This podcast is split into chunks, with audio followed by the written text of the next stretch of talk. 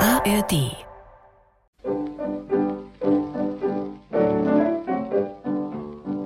Die Zitterstunde.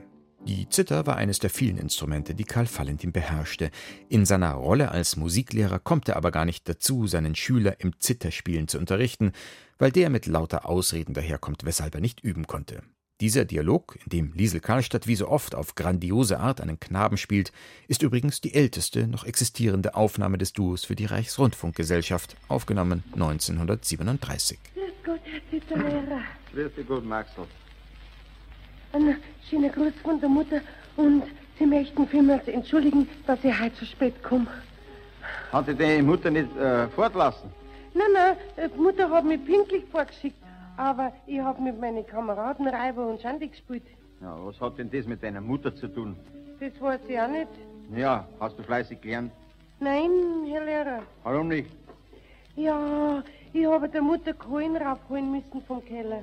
Ja, das ist ja recht und schön, wenn du deiner Mutter hilfst. Aber heute ist Donnerstag und am Montag warst du das letzte Mal in der Zitterstunde. Da hast du doch nicht drei Tage lang Kohlen raufholen müssen vom Keller. Ich habe ja ein Holz auch raufholen müssen.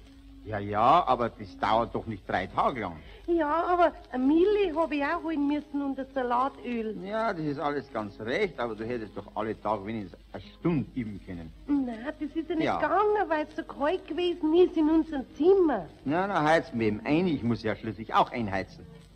Da hätte hätte deine Mutter einheizen sollen. Wir haben ja keine Kohlen. Wieso? Gerade vorher hast du gesagt, du hast deiner Mutter Kohlen raufholen müssen und jetzt im Moment sagst du wieder, ich hab keine Kohlen. Ja, im Keller haben wir keine mehr, weil ich doch schon alle rauftragen hab. Na ja, dann hast du die Kohlen raufgetragen Ja. und dann hat sie eingeheizt. Nein, nein, nein. Was? Na, na. Ja, eingeheizt war doch schon. Wie, es war schon eingeheizt. Ja, eingeheizt hat ja die Mutter schon gehabt, mit dem Holz allein. Ja. Aber bis ich Kohlen rauftragen hab vom Keller, ist das Holz wieder verbrennt gewesen, wa- weil, weil wir doch im vierten Stock wohnen. Ich glaub halt, dass deine Mutter nicht richtig ein einheizen kann. Dann soll halt dein großer Bruder einheizen. Wer, m- meinen Sie einen Schorsche? Na Ja, Der Schorsche, der konnte ja nicht bucken. Der hat ja einen wehen Fuß, weil er vom Baum runtergefallen ist. ah ja, das hast du mir einmal gesagt, der ist vom Pampe. Ich glaub, bei Ja. der Arbeit. oder? Nein, nein, beim Obststehlen. So. Ja, dann soll halt deine Großmutter einheizen. Ah, Großmutter, die ist ja schon zu alt. Die, die sieht ja nicht einmal einen Ofen, viel weniger das Ofenloch. Ja, also irgendwie, wer wird doch bei euch zu Hause noch einheizen können? Ja, meine Tante. Na ja, natürlich ja. die Tante einheizen. Ja, meine Tante, die, die, die hat gut einheizen können, aber die ist ja schon gestorben vor vier Jahren.